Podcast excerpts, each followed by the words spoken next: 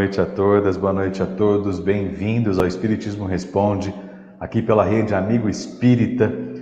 E é sempre um prazer estar aqui nessas noites de sábado, junto com Wagner Gomes da Paixão, onde a gente pode aprender um pouquinho mais da doutrina, tirar as nossas dúvidas de tudo aquilo que a gente tem estudado ao longo dessa jornada. E Wagner, seja muito bem-vindo mais uma vez. Obrigado, Márcio. É sempre um prazer voltar ao nosso Espiritismo Responde para que possamos valorizar a beleza da doutrina espírita em nossas vidas. Que todos aqueles que nos assistem, que nos acompanham, sejam mais uma vez abençoados pelo nosso Pai. Assim seja. E você que nos assiste, provavelmente a informação ainda não chegou até vocês, mas vale nota. É, a Rede Amigo Espírita sofreu um ataque hacker e o canal oficial da Rede Amigo Espírita está fora do ar momentaneamente. Então, nós estamos transmitindo pelo novo canal e também do Instagram e do Facebook e do Rede Amigo Espírita Internacional. Então, o pedido que nós vamos fazer para todos que nos assistem é que compartilhem. Compartilhem este link para que as pessoas possam se inscrever novamente no canal, que possam, inclusive, colocar o sininho de alerta para receber né, todo comunicado quando a gente for transmitir mais uma vez, o Espiritismo responde para que todos tenham realmente a possibilidade de acompanhar esse trabalho muito querido que a gente faz com Wagner Gomes da Paixão. Então, eu convido a todos, amigos e amigas espíritas, para fazerem realmente esse trabalho de divulgação. Como diz Emmanuel, né? esse é um trabalho fundamental para que o cristianismo redivivo possa prevalecer nos tempos que a gente se encontra. Bom, Antes de mais nada, né, a gente está aqui mandando esse recado, mas a gente quer convidar mais uma vez a todos para enviar suas perguntas para o Espiritismo Responde, raitv.gmail.com e com todo prazer a gente vai colocar as perguntas aqui e o Wagner vai tirar as nossas dúvidas. Pelo menos a gente é, é tenta, né? Tenta, né? Vamos dizer assim, de certa forma, porque tem tem perguntas que a gente fica até assim, gente, como as pessoas chegaram a essa conclusão? E a gente vai começar aqui com a pergunta da Aparecida Medina. Ela diz o seguinte, Wagner: Meu filho passou por uma cirurgia que se complicou e quase o levou à desencarnação. 45 dias depois foi infectado pelo coronavírus, que também quase o levou ao desencarno. Esses fatos podem ser considerados expiação para ele e para mim?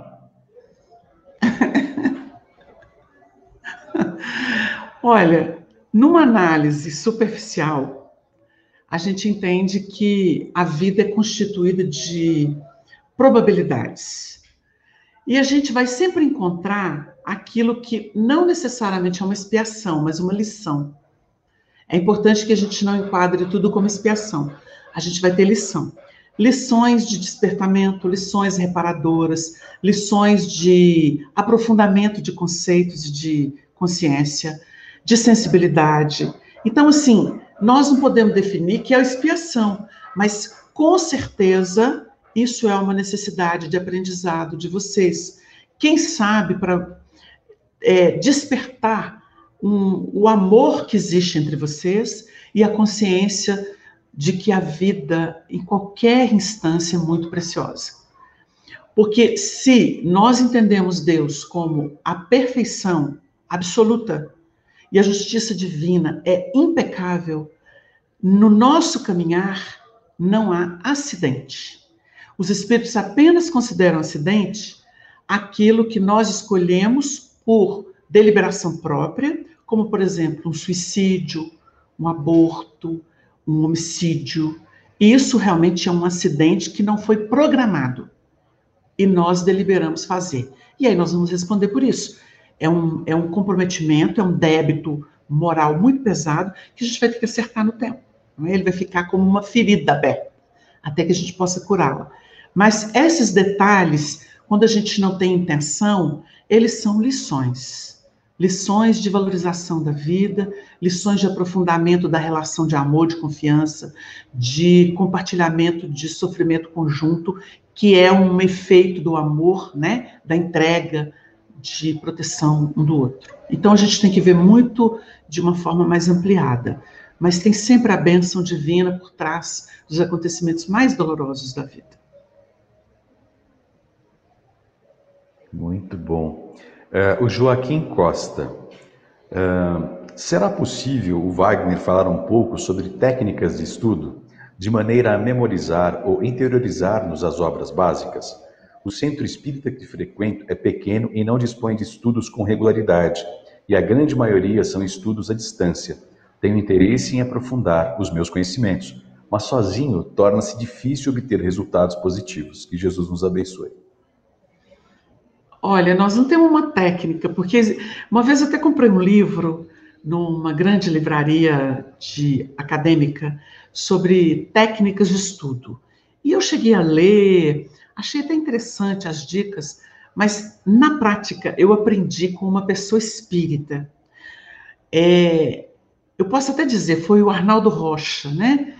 Que ensinou para uma pessoa e essa pessoa me contou isso, porque na época eu não convivia com o Arnaldo.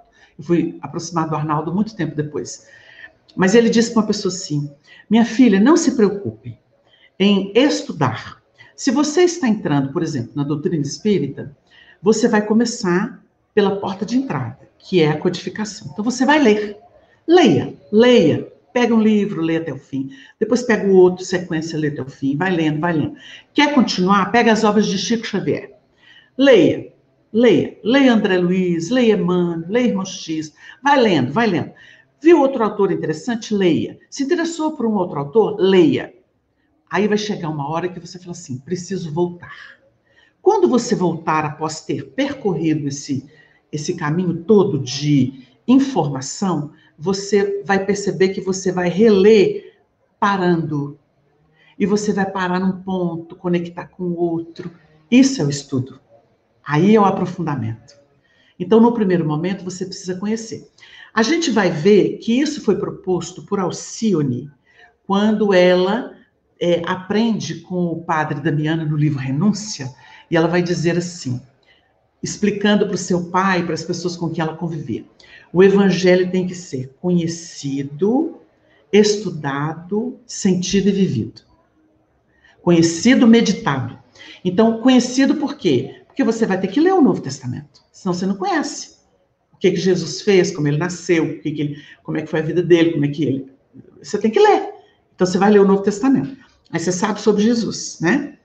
e depoimento daqueles, os atos dos apóstolos, das epístolas, são depoimentos daqueles que conviveram com ele.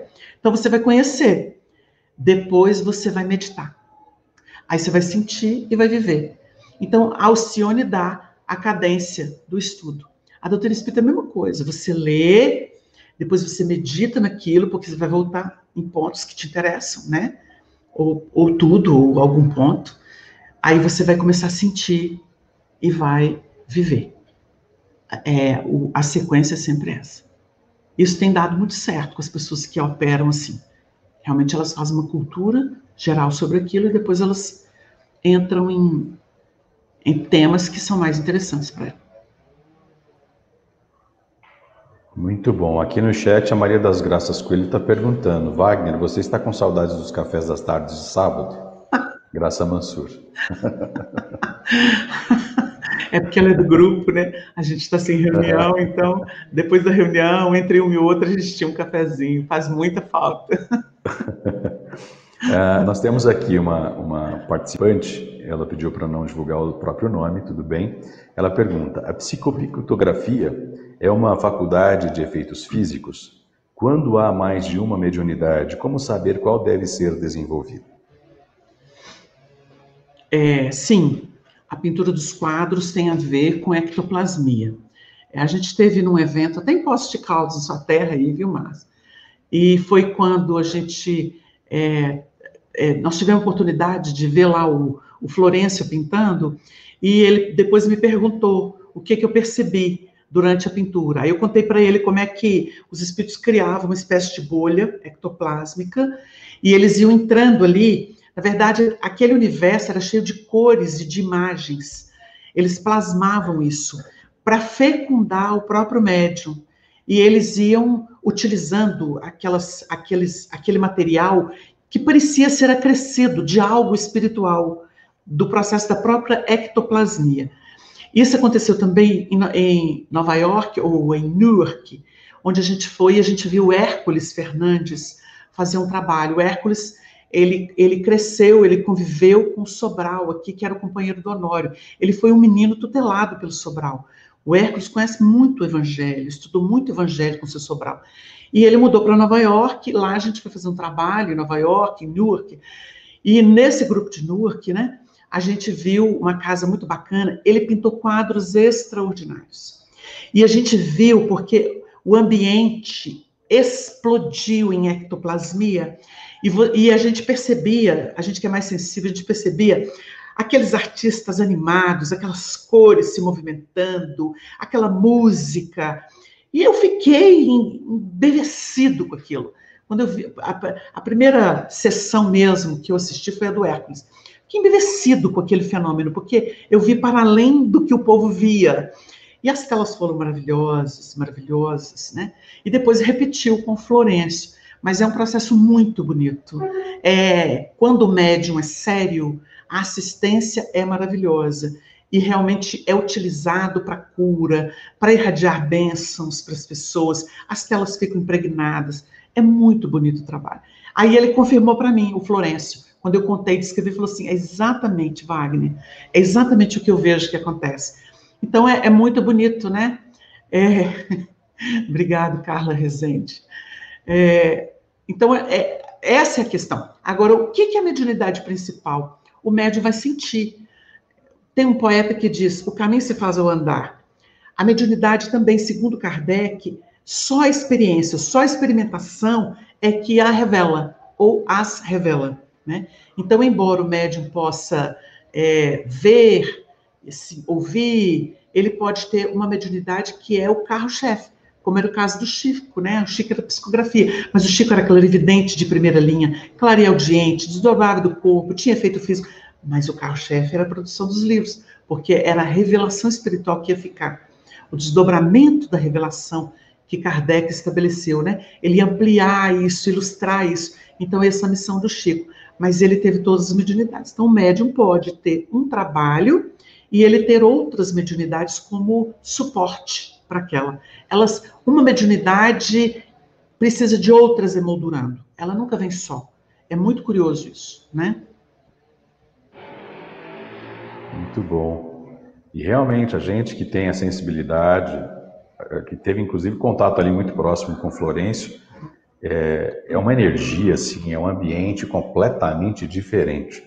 É realmente algo que a gente não tem nem como descrever em palavras. É são sensações. Inclusive eu tive até uma pergunta para ele na época, há três anos atrás, quando ele veio aqui, que foram cinco, seis anos de, de evento espírita. E eu perguntei: essas imagens que ele pintava eram de lembranças dos pintores da terra ou de é, é, é paragens, paragens que eles já estavam habituados ali a conviver no seu dia a dia no plano espiritual. Mas foi assim algo excelente, é, é foram perguntas e respostas muito boas. Ah, o nosso querido Luiz Eugênio de Macapá, ele pergunta: na obra Brasil, Coração do Mundo, Pátria do Evangelho, o autor acentua a preocupação de manter a integridade física do Brasil. Na citada obra, observa-se a preocupação de não divisão do território, e muito menos a anexação de outros países, de guerra do Paraguai. Qual sua opinião a causa desta preocupação? E a segunda pergunta, ele pergunta a respeito de Egorinha Cunha, sobrinha de Eurípides Barçanufo, na obra Imagens do Além, destaca as esferas espirituais da Terra o senhor poderia dizer sobre estas? Então, são duas perguntas aqui do nosso querido Luiz Eugênio. Ah, ô Luiz Eugênio, você está longe, hein? Mas está perto. Esse Brasil tem dimensão continental, né, gente? É uma beleza. É, ao que a gente sabe, até por bastidores, né, fora do livro, porque o livro tem questões que são muito questionadas, por exemplo, a questão do rustanguismo, a questão da exaltação da febre, quando a febre, na verdade, é, nada representa, assim, em termos de projeção no país, né? Porque é uma instituiçãozinha, porque o catolicismo engole, o protestantismo engole, e... vocês entenderam o que eu estou querendo dizer. Aí já se perguntou muito se não seria o fanismo dele. O Chico disse que, quando Humberto de Campos escreveu sobre o livro, ele pesquisou na Biblioteca Nacional, além de informações espirituais que ele tinha. E a gente sabe que toda obra tem que passar pelo crivo, né? É, a gente vai analisando realmente qual a necessidade de se exaltar uma instituição religiosa ou de natureza religiosa, se o espiritismo é muito maior do que ela. A gente entende esses questionamentos. Por exemplo, quando do Brasil, quando Jesus se interessou por esse território da América do Sul, dentro daquele diálogo, consta que Jesus delineou vibratoriamente o que seria esse coração do mundo. O Chico, dando uma entrevista, já muito idoso, antes de desencarnar, no Centro Perseverança da Guiomar Albanese, que está muito idosa, mas esse, esse, esse, esse vídeo está disponível no YouTube, ele vai dizer, ele vai explicar o seguinte: olha, o Brasil é o coração do mundo. Ele afirma isso, muito idoso. É o coração do mundo. Mas pátria do evangelho terá que ser construída.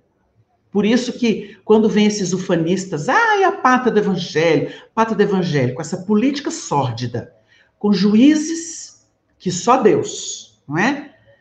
Com profissionais, empresários que só depenam, com bancos que tiram, além da pele, até os órgãos da pessoa, com a criminalidade com o tráfico, com o número de aborto, pátria do evangelho, os grandes criminosos da história humana foram colocados aqui por Ismael, a própria obra fala.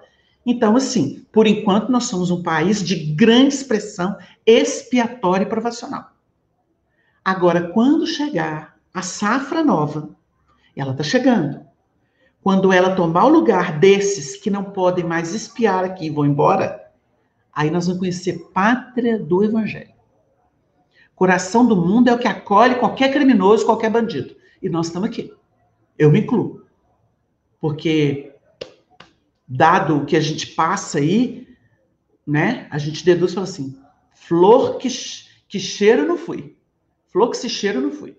Porque não estava enfrentando esses rojões, cada um sabe de si, né? Então, eu penso e falo assim, ó, isso aqui é lugar de ver o crime que a gente praticou antes. Então, você pega desde a remota antiguidade, passando por Roma, pela Idade Média, na Europa, os desmandos no Oriente, bota esse povo todo aqui. Dá isso, dá isso. Sem utopia. Sem utopia. Então, Humberto Campos pesquisou história e trouxe algumas informações espirituais. Se ele exagerou, se ele não exagerou, onde? A gente não sabe. Bom, existem informações, né? Eu ponderei algumas questões aqui que, que bom senso explicaria. Porque é o seguinte: se Kardec não quis, isso está na revista espírita, que a sociedade parisiense se tornasse o centro do poder espírita na época, por que, que hoje no Brasil teria que ter um lugar? Então você começa por aí, é uma questão doutrinária. Mas é claro que a gente respeita. Como eu respeito aqui, sempre respeitei as federações. Trabalhei na União, trabalhei na FEB. Respeito. Agora, os homens são terríveis. Os homens que constituem essas instituições são terríveis, com raras e honrosas exceções. A gente não pode tapar o sol com a peneira. Nós temos os centros espíritas. Os presidentes, os diretores, nem sempre são cristãos. Todo mundo sabe disso. Porque às vezes a pessoa gosta muito do poder, ou precisa do poder para se compensar e faz coisas que até Deus duvida. Espiritismo passa longe deles. Mas tudo faz parte de quê? Expiação e prova, não é? Então eu diria ao nosso irmão que o Brasil foi delineado vibratoriamente. E eu te digo uma coisa: a preocupação do irmão X foi demonstrar, numa natureza ainda bem humana, de que toda obra do bem é perseguida. porque ele vai falar muito da ação das trevas contra os projetos. Se a gente duvidar disso, a gente é ingênuo. Mas se valorizar muito isso, não tem fé. Então nós temos que analisar isso, entendendo que o melhor vai acontecer. Outro dia um espírito nos explicou sobre essa questão de, por exemplo, é, a gente estava considerando o hacker fazer essa maldade com o canal. E a gente, naturalmente, teve percepções sobre essa ação que foi estudada criminosa. Então, a espiritualidade falou assim: tá tudo certo. Porque os que estão hoje tentando destruir, e as pessoas que estão envolvidas com esse canal, têm a ver no histórico espiritual. Então, você reencontra o ciúme, a inveja, é, o despeito. É, você vai encontrar isso tudo de novo, em gradação diferente, se não foi resolvido. Então tem ódio que reverbera milênios. Ele vai perdendo a potência do início. É igual a pessoa que reencarna expiação, reencarna expiação limpo, grosso. Mas depois ainda fica um restinho para depois. Você vai, olha como é que isso funciona. Você dá dor o dia inteiro na piscina. Nadou, nadou, deu braçada, deu braçada. Aí você cansou, tomou um banho, relaxa, aí você vai deitar na cama. Você estira os braços. O que, que acontece com você? Você sente que seus braços estão nadando. Aquilo é reflexo. Você escreve num quadro de giz, você vai lá e se apaga. Não fica a marca lá? Depois que você apagou? Aquilo é o reflexo da ação. Então você paga a conta, mas ela se reflete por um tempo ainda. É isso que a gente estuda doutrinariamente. Então, quando o Espírito explicou que havia um ajuste e tipo assim um restinho de contas. Por isso que os fantasmas aparecem para gente, por isso que as provas surgem na vida da gente. Não é uma expiação, mas é uma prova. Depois da expiação tem a prova e a prova tem a ver com a expiação. Não sei se vocês entenderam. Então, é, nós vamos ver que o Brasil foi delineado vibratoriamente por Jesus. O irmão X tentou mostrar que nós temos muito karma que nós iríamos viver muito tempo. O que ele quis mostrar no livro, quando ele fala da ação trevosa, das resistências, do perigo, a, não, não menosprezemos a ação dos espíritos que combatem Jesus. Porque o Chico falou que Jesus ainda tem muitos inimigos na Terra. Agora, eles estão com dias contados. Porque a Terra que está sendo projetada não cabe a eles mais. Eles vão para um outro planeta primitivo. Vão ter que começar o abecedário de novo, porque não deram conta de se reajustar. Então é isso. Quando o remendo não dá certo, tem que começar de novo. Apaga tudo, começa de novo. Apaga o que eles têm? Não. Mas o bloqueio, né? O Adão chegou aqui na Terra debaixo de um profundo sono. Ou seja, um, uma profunda hipnose para eles começarem como se fosse o primeiro passo mas depois eles vão começando a lembrar. É o que o símbolo sugere quando reencarna o outro grupo chamado Eva. Eva já conversa com serpente.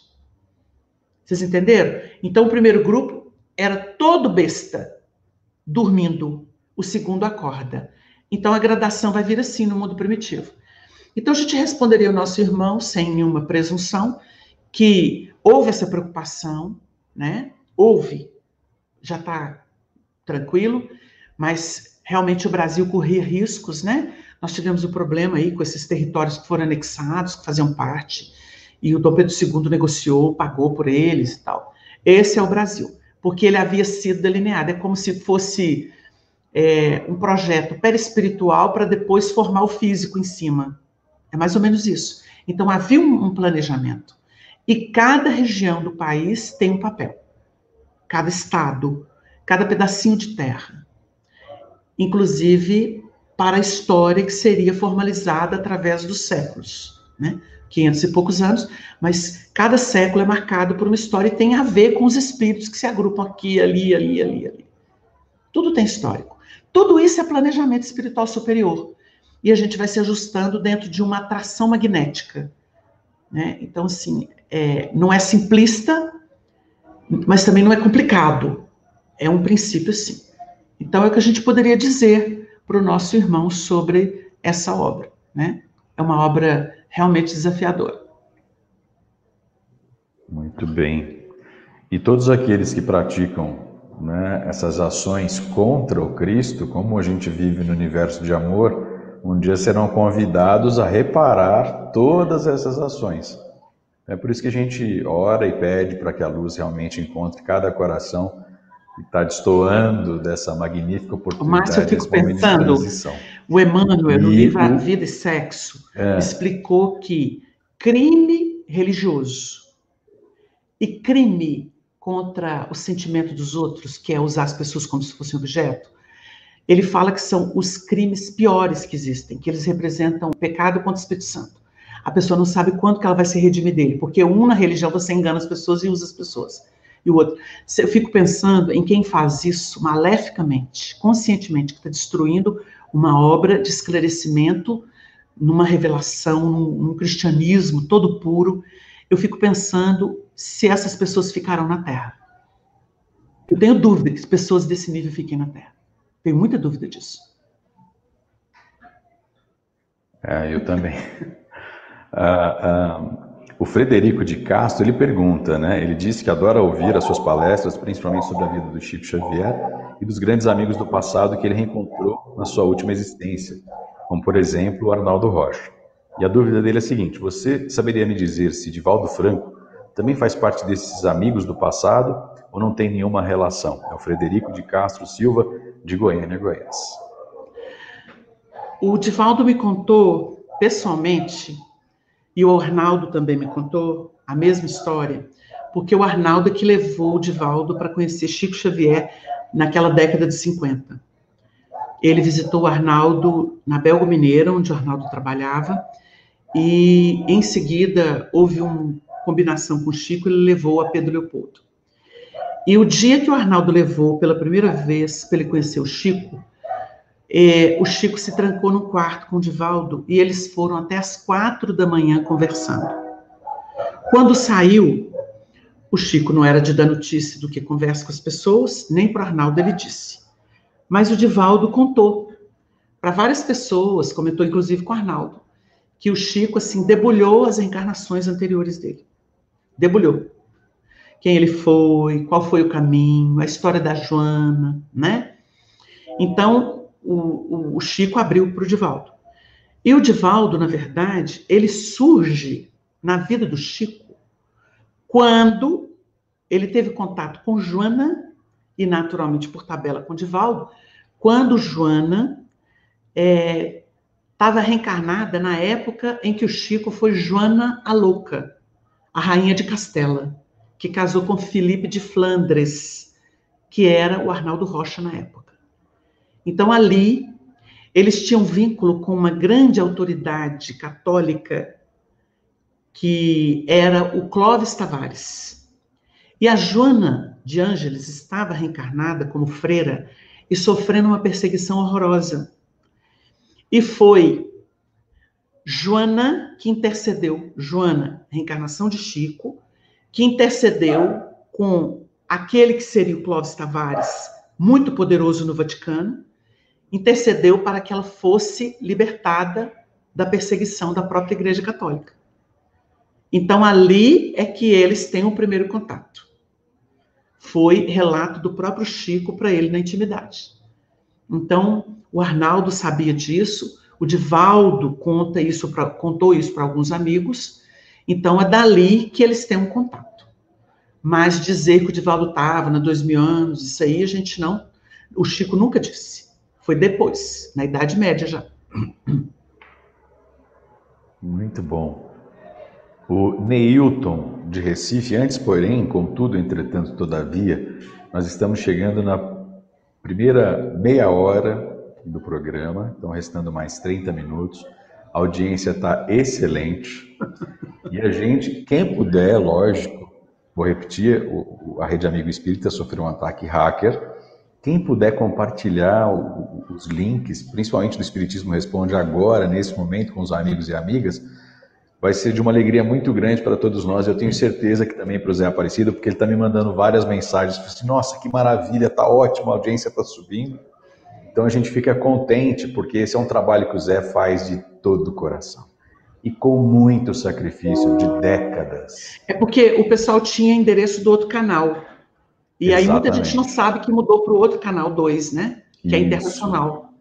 Exatamente. Então, assim, quem puder fazer esse gesto de carinho, não para a gente, mas para o Zé Aparecido, a gente vai realmente agradecer e a espiritualidade, com toda certeza, vai abençoar ainda mais. É mais ou menos o seguinte: é, tentaram calar o canal e nós estamos falando, o canal está falando, então ajudem a palavra do canal chegar a todo mundo. É isso aí. Isso, perfeito. o Neilton faz uma pergunta aqui que é uma curiosidade que a gente tem assim de longa data, porque tem inclusive até casos e séries falando a respeito.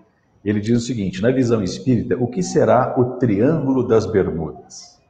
Oxi, pessoalmente eu nunca vi nada a respeito, né? Não vou opinar, porque é um caso a se estudar aí tanto nos, nas leis da matéria e ver se alguém algum dia fala alguma coisa. Mas eu não vou me arriscar nisso, tá? Eu peço desculpa ao nosso irmão.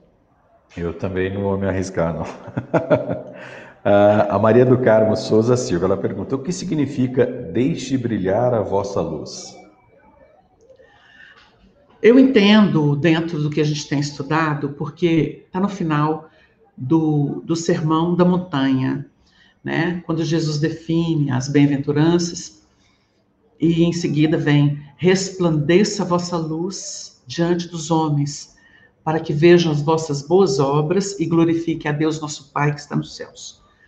Depois ele vai até argumentar, quando instrui os discípulos, dizendo o seguinte: não se acende uma candeia e, a coloca debaixo da cama, mas no velador, porque não se pode esconder uma cidade edificada sobre um monte. E aí, o que ele está tentando argumentar é a evolução é um fenômeno é, imprescritível. Então ninguém consegue. A verdade é a verdade sempre e ela vai se estampar. O André Luiz tem uma frase que ele diz assim: cuida dos seus pensamentos e das suas palavras porque as pessoas te conhecem pela sua conversação. Aí você fala assim: o que, que é isso? Você se revela. Então não tem como você se esconder. E se você não fala, você se posiciona. Hoje não tem leitura corporal? Então existem profissionais, inclusive é, periciais, médicos ou policiais, que eles estudam o comportamento da pessoa, não é? Psicologicamente. Há estudos nesse sentido. Então, não adianta, você não se esconde. Né? Na, na área psicológica, psicanalítica, é, nós temos os atos falhos, as ideias recorrentes, as manias, os cacuetes. Isso tudo revela é, algo que você esconde até de você mesmo. Então, não se esconde uma cidade. E quando Jesus positiva, resplandeça a vossa luz, ele está falando do seu melhor, da sua consciência, do seu bom senso, do seu sentimento nobre. Deixa isso resplandecer. E o recado é muito interessante, porque é, nós podemos, por exemplo, regatear o amor. É, não sei se vocês já perceberam, é, é muito comum, é muito comum a pessoa dizer assim: se a pessoa não me der, não me amar, eu não amo, eu não vou amar, eu não vou, eu vou regatear. Faço não, ama. Porque o privilégio é de quem ama. Porque o amor que existe só para receber, ele não é amor, é negócio. O amor, ele não se fere, ele não se envaidece, ele não se ensoberbece, ele não exige. O amor tudo suporta. O amor é paciente, ele tem longanimidade. Então, é preciso que a gente entenda que o resplandecer a vossa luz significa não regateie com o que você tem de melhor. A pessoa pode julgar isso na vala, mas o problema é dela, não é seu. Se você dá com o coração, não fique chateado. Dá, abençoa e passa. É esse o recado. Né? Nos relacionamentos a gente troca muito, a gente fica muito ansioso por receber. Isso é fruto de carência ou é fruto da paixão, mas a gente tem que sublimar a paixão. Olha, gente, a paixão é necessária, tá? Ela decuplica a força, como diz o próprio codificador. Se eu amo com paixão, eu amo com muita alma. E é importante que seja assim. Agora, a paixão não pode ser o amor. Vocês entenderam? O amor tem que usar a paixão, mas a paixão não pode usar o amor. Aí eu acho que agora todo mundo entendeu, tá? Então é, é por aí que a gente diria para nossa irmã. Maravilha. O Anderson Evaristo, é, ele diz: lendo o livro dos Espíritos, entendi que ao reencarnar esquecemos o passado, inclusive nossas tarefas ou missões. Qual a explicação para traição? E difícil compreender e encontrar na Terra um espírito compatível com a felicidade anunciada por Jesus, casar, constituir família e filhos e depois de um tempo praticarmos más expiações. É possível se arrepender e voltar ao seu estado original? E sobre a reconciliação com estes mesmos seres afetados, dá para corrigir estes sofrimentos? Olha, eu vou dizer uma coisa aqui que vai assustar muita gente. É, quando uma pessoa é muito preocupada com traição, se ela for fazer uma análise, sabe o que ela vai descobrir? Que ela é que tem vocação para trair. E você sabe que quando você tem vocação para fazer uma coisa, você estimula o outro a fazer? Vibratoriamente. Porque é como se você precisasse da prova, você precisasse passar por aquilo.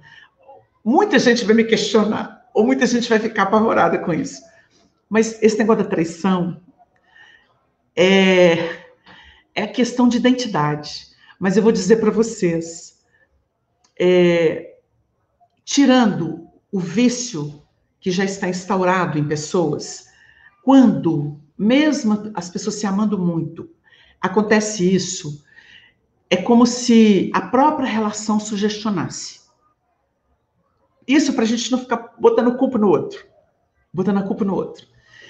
E como que a gente resolve um caso desse? Né? Porque a pessoa, a pessoa não está querendo discutir traição porque ela existe no mundo. Nós vivemos num mundo com falta de identidade, com falta de caráter. Nós ainda estamos formando caráter, a gente é muito novo nisso. A gente é egresso de relações poligâmicas. A gente é egresso de deslealdade. Isso são assuntos novos. Esses princípios estão começando a se fixar agora no nosso psiquismo, na nossa alma.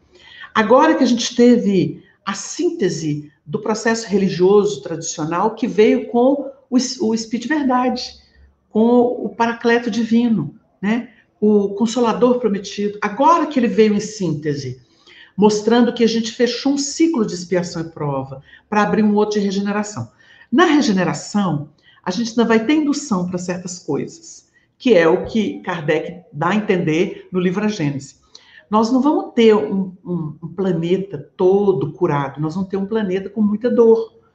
É, convalescentes, ainda sentindo dores, ainda com dificuldades, mas o mal formalizado, a, a questão expiatória, ela não vai existir. Aquela do mal deliberado. Então, o mal vai ser circunstancial. Ele não vai ser deliberado, ele não vai dominar ele vai ser começar, ele, ele começa a ser tratado. Essa é a diferente dos dois níveis, do expiação e prova e da regeneração. A regeneração as pessoas têm consciência, então por isso mesmo elas começam a fazer mais esforço. Elas acreditam mais nas leis divinas, elas acreditam mais nas leis sociais e por isso mesmo elas se unem. Então, o gasto, o consumo de energia com defensiva, ele vai ceder para é, o que a gente chama de investimento. Nós teremos mais investimento do que gasto de energia com defensiva. Que é o que acontece hoje com a gente. A gente fica mais defensiva e gasta muito tempo com isso, muita energia com isso, muito dinheiro com isso, e não investe. Então a gente vai ter energia e recursos para investir. Então nós vamos focar no trabalho, na reconstrução. É isso que é regeneração. Então a gente diz o seguinte, que na regeneração nós vamos ter tendências, mas nós vamos vigiar, nós vamos aplicar a vigilância. É, a vigilância, ela é uma consciência desperta. Ela não é o que o pessoal é, fica falando, que ai, eu tenho que ficar assim de olho, desconfiar de todo mundo. Não, porque se você desconfia de todo mundo, você está abrindo portas internas de para ser devassado por algum problema. Porque o medo, quando você desconfia, você tem medo. O medo ele te expõe. A confiança te blinda, o medo te expõe. Então você vai perceber que neste mundo, como a gente vive é, desconfiado porque você tem a maldade em si, aí você naturalmente estimula o outro. É, quando eu era jovem, em mocidade, eu ouvi de um palestrante ele falando assim: ah, a mulher foi aconselhada porque o marido bebia muito, todo dia parava no boteco e chegava em casa é, né, alcoolizado, irresponsável, gastando dinheiro que era da família. Aí o, alguém virou para ela e falou assim: minha filha, faz o seguinte, todo, quando chega o entardecer, você já fica mentalizando seu marido ir para o bar. Sabe o que, que você faz? Você sabe que ele vai para o bar? Começa a mentalizar todo dia que ele está tomando leite, não bebida alcoólica. Aí ensinou para ela. Aí ela contou isso. E eu podendo falar assim, viu? Eles, a gente tem que pensar numa coisa positiva sobre a pessoa. Aí eu achei aquilo meio fantasioso, né? Porque eu falei assim, hum, o cara vai pro bar beber, ela vai mentalizar que está bebendo leite. Mas vocês sabem que é um trabalho para a pessoa, não para o outro? Combina muito com, a, com aquilo que eles falam que é a água da paz, que o Chico disse, né? Porque o povo alterou o ensino. Põe a água da paz, que é água fluidificada, na boca e o marido chegou, ela não briga com ele. Então, é mais ou menos isso. Você tem um álibi. Você começa a positivar alguma coisa que é negativa. O que, que é isso? Reeducação mental. Então, para a gente não ser traído, a gente tem que ter integridade, tem que ter entrega. E tem que ter o seguinte pensamento: olha, eu estou assinando a minha carta de né, se eu pisar fora, mas o caminho não é outro. Eu tenho que acreditar na pessoa até que o fato se estampe na minha cara.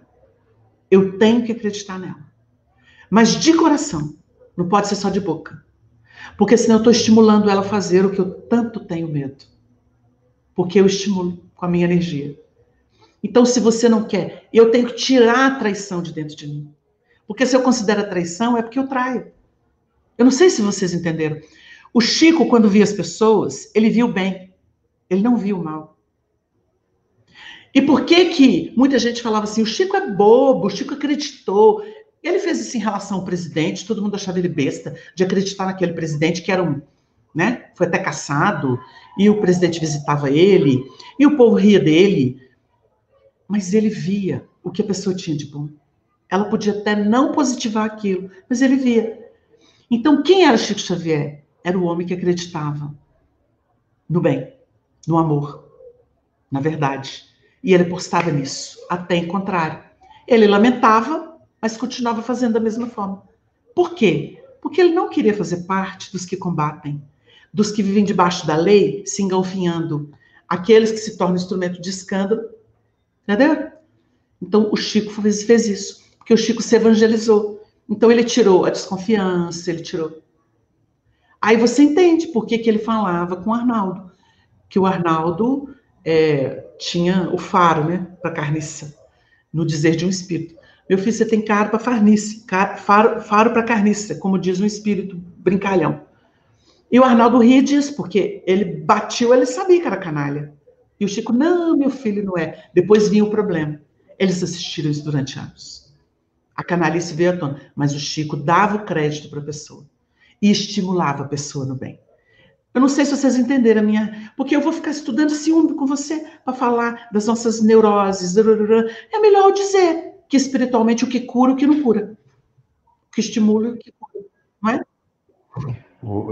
aproveitando a oportunidade da pergunta, tem um, nosso amigo internauta aqui, o Alexandre Chambarelli de Novaes, ele diz que o comentário é, é, discorda do comentário e ele diz o seguinte: então quer dizer que se uma pessoa, um jurista, um filósofo, questionasse a traição, ou assassinato, ou drogadicção, ou pedofilia, seriam também maus não. e hediondos? Ele tá, aí é uma questão, não é uma questão prática, é uma questão filosófica.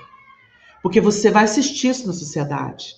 Tanto é que o Freud, o Jung e quantos outros continuadores estudaram o comportamento da pessoa ciumenta ou traída, não é? Porque um é sádico, o outro é masoquista.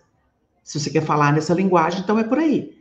Né? O que trai é sádico, E o que aceita traição, e chora, esperneia, e cobra do outro, mas não fica sem o outro, é masoquista. Então você vai estudar a estrutura dos seres humanos. Então, esses filósofos, esses pensadores que foram trabalhar psicologicamente a natureza humana, eles podem até ter passado por isso, mas eles estão levantando dados em termos de conhecimento. A gente está falando aqui no caso da prática, porque, por exemplo, uma mulher fala assim: eu sou traída, meu marido, blá, blá, blá, e fica lá. Mas, uma, eu, eu vou, vou contar uma história aqui rápida. Uma pessoa me procurou outro dia, desesperada. Aí virou para mim e contou assim. Né? A gente conta o milagre, mas não conta o santo. Né? Ela que me perdoe que eu estou contando isso aqui, mas é o caso. Ela virou e falou assim: Estou tão desesperada que eu tive que te ligar. Eu sei que você fica ocupada, blá, blá, blá, mas eu preciso muito. Eu estava dirigindo um carro, estava no Bluetooth. Falei, tá. Pode falar, minha filha, pode falar. Aí ela virou e falou assim: Olha, Wagner, você acredita que eu estou fazendo 20 anos de casado? Aí fomos comprar umas coisas no comércio. Wagner, o meu marido olhou as mulheres mais popozudas na minha cara, sem disfarçar. Eu estou destruída, 20 anos de casamento, não sei o quê, não sei o quê, não sei o quê. Aí eu falei assim: ele te trai? Não. Ele é até muito leal, mas ele olhou na minha frente. Isso é um horror. Eu falei assim: você nunca olhou um bonitão, um gostosão? Aí ela riu. Eu não só olhei, mas eu já sonhei fazendo o que não devia com eles. Eu falei assim: por que, que você está fazendo, falando isso seu marido? Olha, pelo amor de Deus, você acha que ele até olha, mas com quem que ele convive? Então, quando ele quer ter intimidade, ele vai fazer com elas ou com você? Estava se estimulando para você. Para com bobagem. O ser humano ainda carrega isso. Na verdade, você tem esse problema. Por que, que você assenta em cima da sua tendência e vai querer dominar o pensamento e o olhar do seu marido? Sendo que vocês. As pessoas bonitas estão aí desfilando. A gente olha, tudo bem, tem gente que não leva para a cama, tem gente que já pensa na cama com essas pessoas. Então tem trabalho a fazer e tem trabalho já feito, não é? Muitas vezes a pessoa gosta de beleza, do charme, admira, mas não significa que está é, pensando com o baixo ventre, vamos dizer assim. Então, olha como a gente é hipócrita. Olha como a gente é hipócrita. Aí ela riu, brincou, relaxou. Vai curtir seu marido, minha filha. Se um dia, de fato, ele começar a te dar motivo, aí você bota ele na parede. Mas a gente agora não pode olhar para o lado, não pode apreciar uma flor bonita, uma árvore bonita, uma calçada limpa, uma pessoa linda que está desfilando, a Gisele Bündchen, ou sei lá quem, não é? E aí vai. Hipocrisia. Então, eu responderia ao nosso irmão que é muito natural. Os espíritos dizem o seguinte: isso no Evangelho segundo o Espiritismo, você pode ficar aí, mas você pode ver o mal, só não se ocupa dele. Porque vê o mal natural, você evoluiu, você enxerga o que é bom, o que é melhor, o que é pior. Isso é natural do ser humano. O problema é se ocupar dele. Se ele te incomoda demais, se ele é problema na sua vida, você está preso nele. Agora, do contrário, você está analisando ele e analisa com tranquilidade. Essa questão sexual. A gente. Gostei dessa. Devia ser prova, falei. Muito bom. Essa questão sexual. Quanto mais puritanista é a pessoa, mais sexual, no sentido até leviano ela é. Você pode São escrever. as sombras, né? São as sombras. Você Os hipócritas escrever. colocam tudo mais... as sombras. Né? Gente, né? olha aqui, o Chico riu e ainda complementou. Ele idoso, ele ouviu da mídia, uma pessoa chegou e falou assim, Chico, a Cora Coralina, com aquela idade toda, falou que até hoje ela tem sonhos eróticos. Aí o Chico deu uma gargada e falou assim: e que sonhos! E riu. Isso é um ser normal. É a diferença da pureza do olhar e é, da maldade, né? Que bobagem! E nada mais é do que a ignorância. A, a Michele Marques, ela pergunta: Admiro muito seu trabalho na doutrina. Gostaria de esclarecer duas dúvidas sobre a desencarnação. Independente do nível de evolução de cada um, todos nós, ao desencarnarmos, primeiramente desencarnamos no mundo espiritual e depois, se o espírito opta por, ficar, opta por ficar um tempo perto da família, na casa material, por exemplo, ele pode? Ou não? Tem casos que o espírito pode despertar aqui na Terra, mesmo fora do corpo? estando com sua mentor ao lado após a desencarnação, e depois sim é levado para o mundo espiritual? Fico pensando se podemos despertar aqui mesmo ou será sempre no plano espiritual primeiramente. Outra pergunta seria sobre o velório. Já li que podemos assistir o nosso velório, mas seria uma opção do espírito? Se ele não quiser, não estará no ambiente do seu próprio velório? Não, não tem nada calculado assim. Esse raciocínio é muito analítico, é, ele é muito linear. Não é assim. O processo vibratório das almas, no processo da desencarnação, a pessoa, quando está para desencarnar, se ela teve uma vida digna, ela começa a se desprender gradativamente dos interesses mais ordinários. Ela começa a ser é um processo de atração eletromagnética, vibratória. Ela começa a sentir, é, ela pode, por exemplo, perceber imagens, sonhos, ela começa a ter sentimentos, né? Sentimentos diferenciados, que ela não consegue colocar em palavras. Ela começa a ser enleada. O termo é esse. Porque quando uma pessoa se enamora de alguém, se apaixona, ela fica enleada, enleio. Ela não sabe explicar o que é aquilo. Então, a pessoa que vai desencarnar e que está equilibrada, ela começa a ficar enleada. E ela vai se enlear com a faixa espiritual que ela construiu por dentro de si. Cumprindo seus deveres, exercendo a sua cidadania, sendo aquilo que a vida chamou ela para ser, o pai ou mãe, ou amante de alguém, ou vocês entenderam? O exercício dela. Então ela começa, ela constrói uma, uma capacidade de se projetar.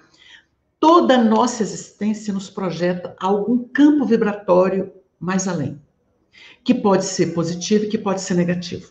Aí a gente chamaria de retaguarda. Ou ela vai para a vanguarda, ou ela vai para a retaguarda. Então a pessoa nem percebe quando ela tem dignidade, ela percebe alguma coisa mudando, mas os sonhos, as percepções, o sensório dela já se povoam daquilo que está acolhendo ela. Então ela não sabe mais de corpo, de dor direito, de familiares, de TTT, ela começa a ser enleada, ela vai como se como num sonho bom e ela começa a se projetar. Isso é um processo intrínseco, é maravilhoso. Mas quando não é bom, a pessoa está muito presa a situações, a pessoas, ao corpo, à doença, a, ao medo, a, ao complexo de culpa. Aí ela começa a acompanhar. E ela pode ficar é, no ambiente, e se ela é muito danosa e a família merece, ela é afastada. Ela já sintoniza com uma zona espiritual que tem a ver com esse quadro de dor dela. É assim que são afastados os suicidas, os que estrambelharam a vida de todo mundo, porque já fizeram sofrer as pessoas, então eles, eles, eles vão para outros ambientes. E o que pode acontecer é que, mesmo em outros ambientes, eles sentem por laços que ainda permanecem e que passa igual um pesadelo horroroso, é, os momentos finais, ver cenas que se misturam, porque não é uma coisa não é uma coisa linear como a gente pensa. Eu estou ali assistindo, tal. O que pode acontecer é que os amigos espirituais, percebendo que a pessoa tem condição, perguntam para ela assim: "Você quer ver a despedida final naquele momento?"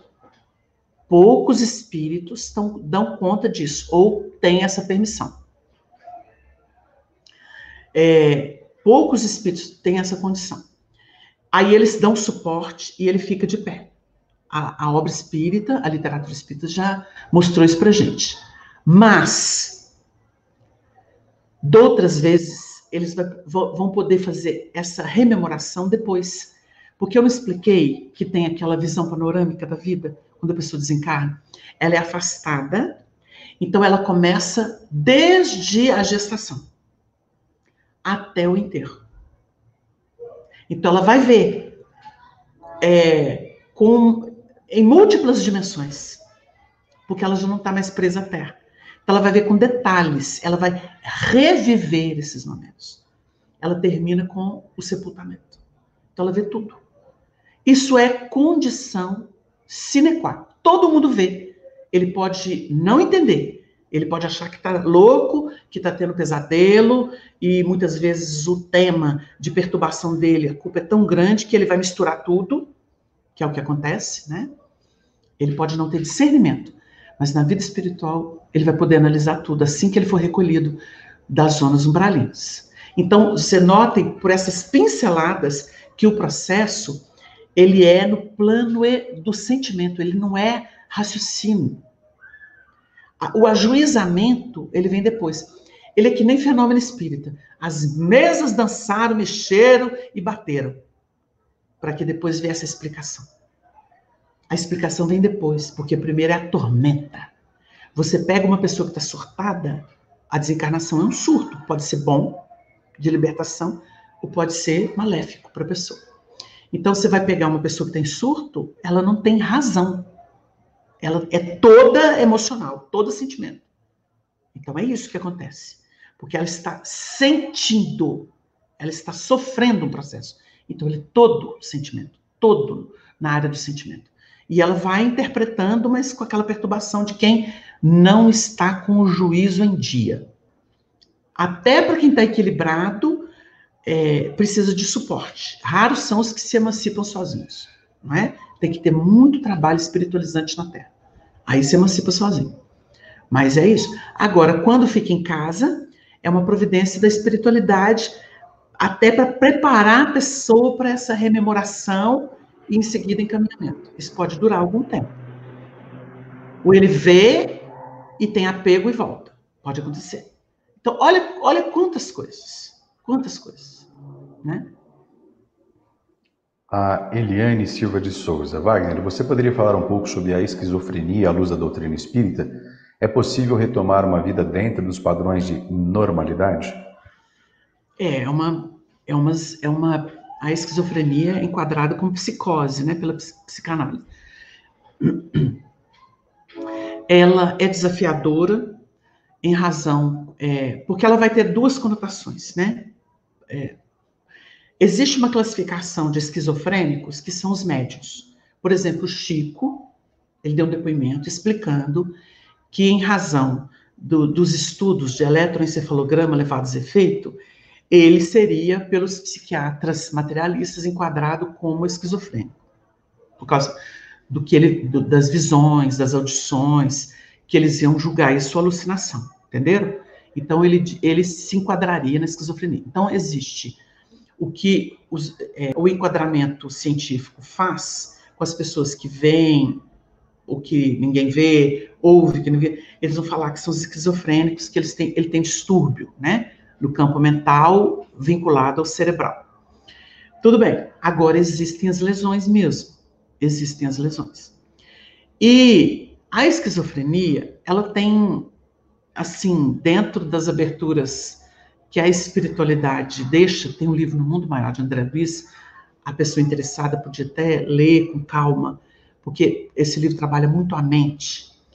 E tem um outro livro também que se chama nos escaninhos, nos escaninhos da alma, que é do João Lúcio, né, que é a psicografia nossa, que também aborda essa área da psiquiatria, a gente vai ver que essas lesões que são classificadas assim, elas podem vir por processos obsessivos anteriores, por desmandos morais complicadíssimos, porque eles promovem uma espécie de distúrbio, né, na harmonia do cérebro. Então, geralmente, é problema obsessivo. A gente vai dizer assim, porque a pessoa vai ler a obra de André Luiz, ela vai começar a ter um, um conceito maior sobre isso. Então, assim, tirando o que a ciência já explica aqui, por exames, por comprovações, a natureza é toda de distúrbio moral no campo da obsessão. Então, a pessoa realmente começa a ter manifestações que desajustam ela naquilo que poderia ser uma harmonia do seu comportamento, da sua visão, das suas percepções. É delicado falar disso, mas é muito por aí. Né? É quando a obsessão foi tão grave que ela lesa o perispírito, os centros cerebrais. Então, isso se reflete numa próxima encarnação. Tá?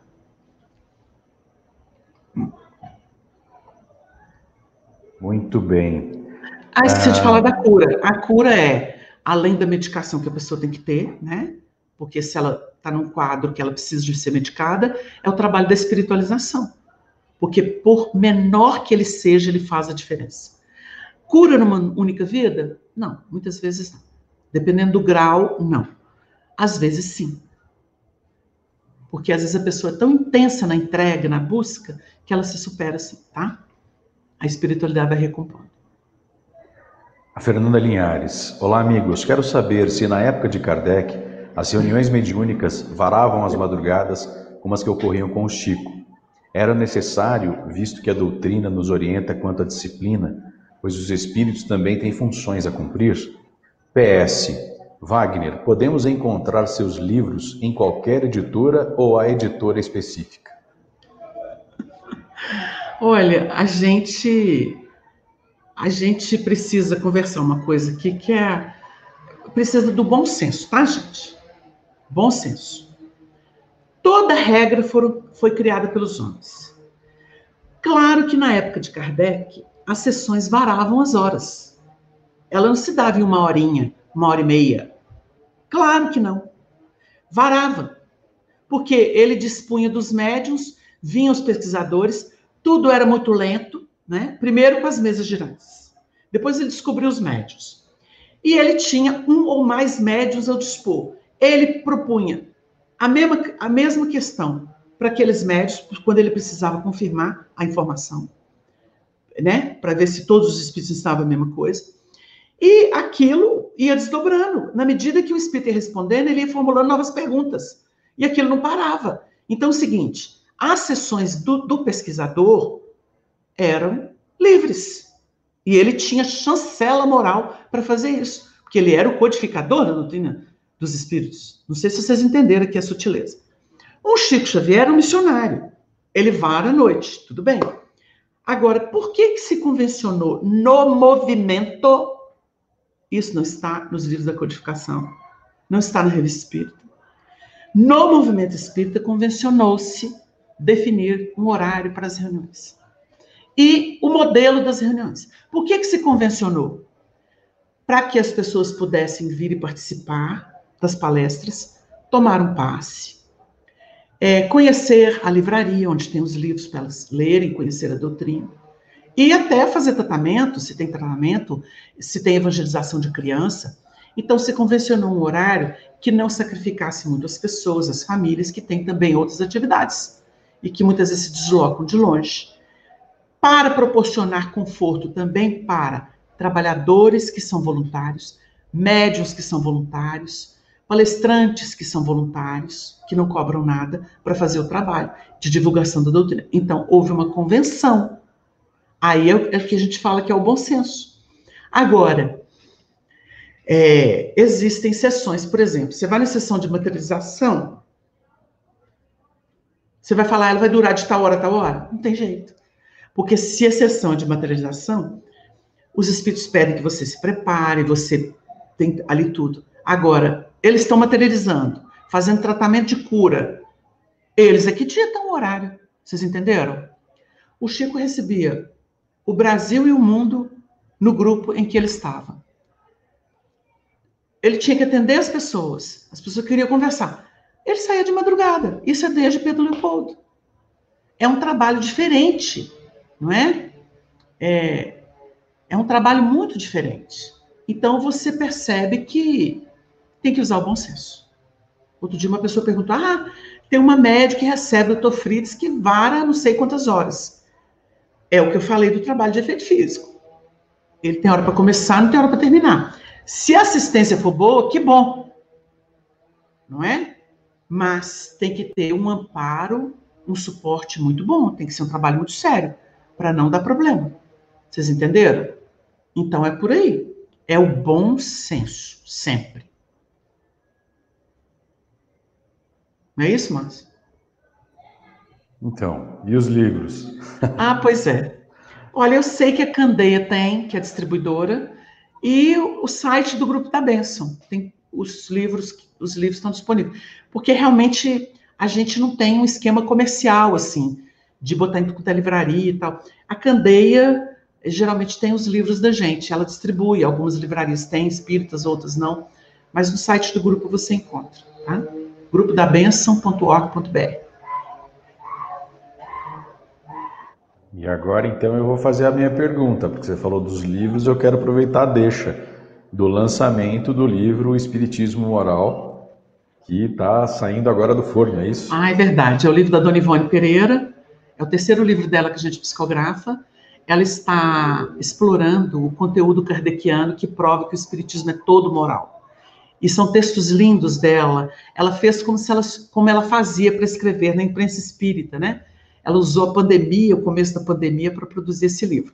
E é muito curioso porque esse livro surgiu de uma conversa no mundo espiritual, né? O, o Honório apresenta o livro e, e ele explica que, quando ele faz o prefácio a pedido dela, ele explica que estava conversando, ele, Arnaldo Rocha e ela, no mundo espiritual, diante de atividades que eles tinham.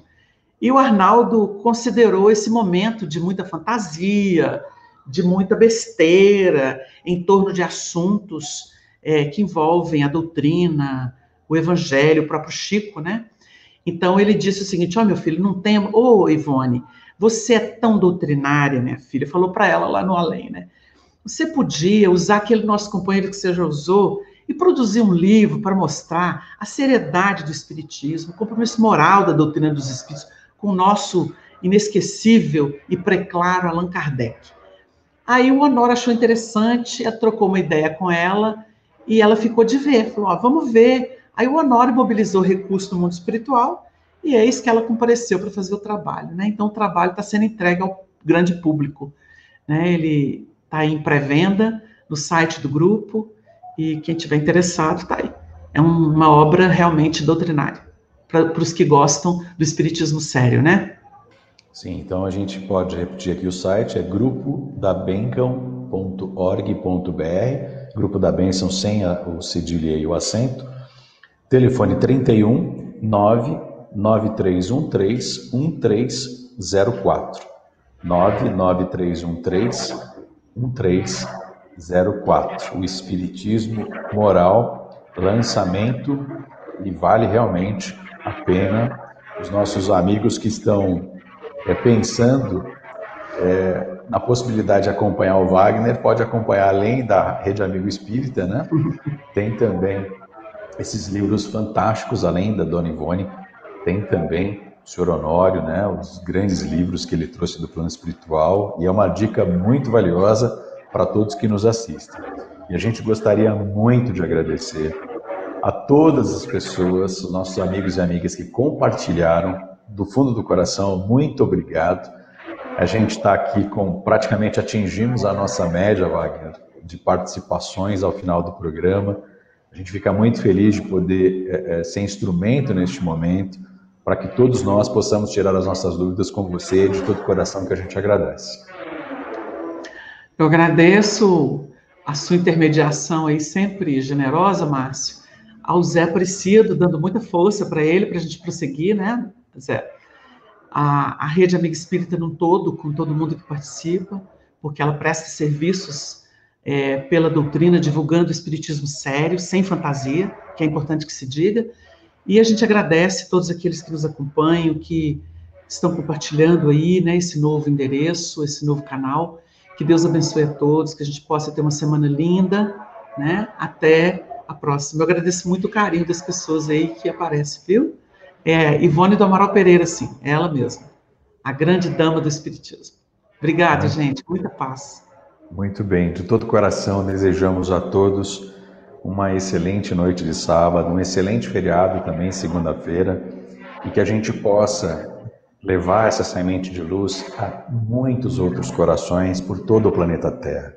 Se você tiver a oportunidade de compartilhar, por favor, compartilhe. Rede Amigo Espírita tem um trabalho dedicado de décadas em prol da doutrina espírita, levando a boa nova aos corações através de tantos irmãos e irmãs que fazem um trabalho de dedicação aos estudos e a transmitir esses conhecimentos. Então, muito obrigado, Zé Aparecido, pela oportunidade de aqui estarmos junto de tantos irmãos e irmãs de jornada nesse processo. Muito obrigado, Wagner, uma excelente noite. Que fique Você também, Deus. Obrigado. Obrigada. Um abraço a todos. Tchau. Tchau.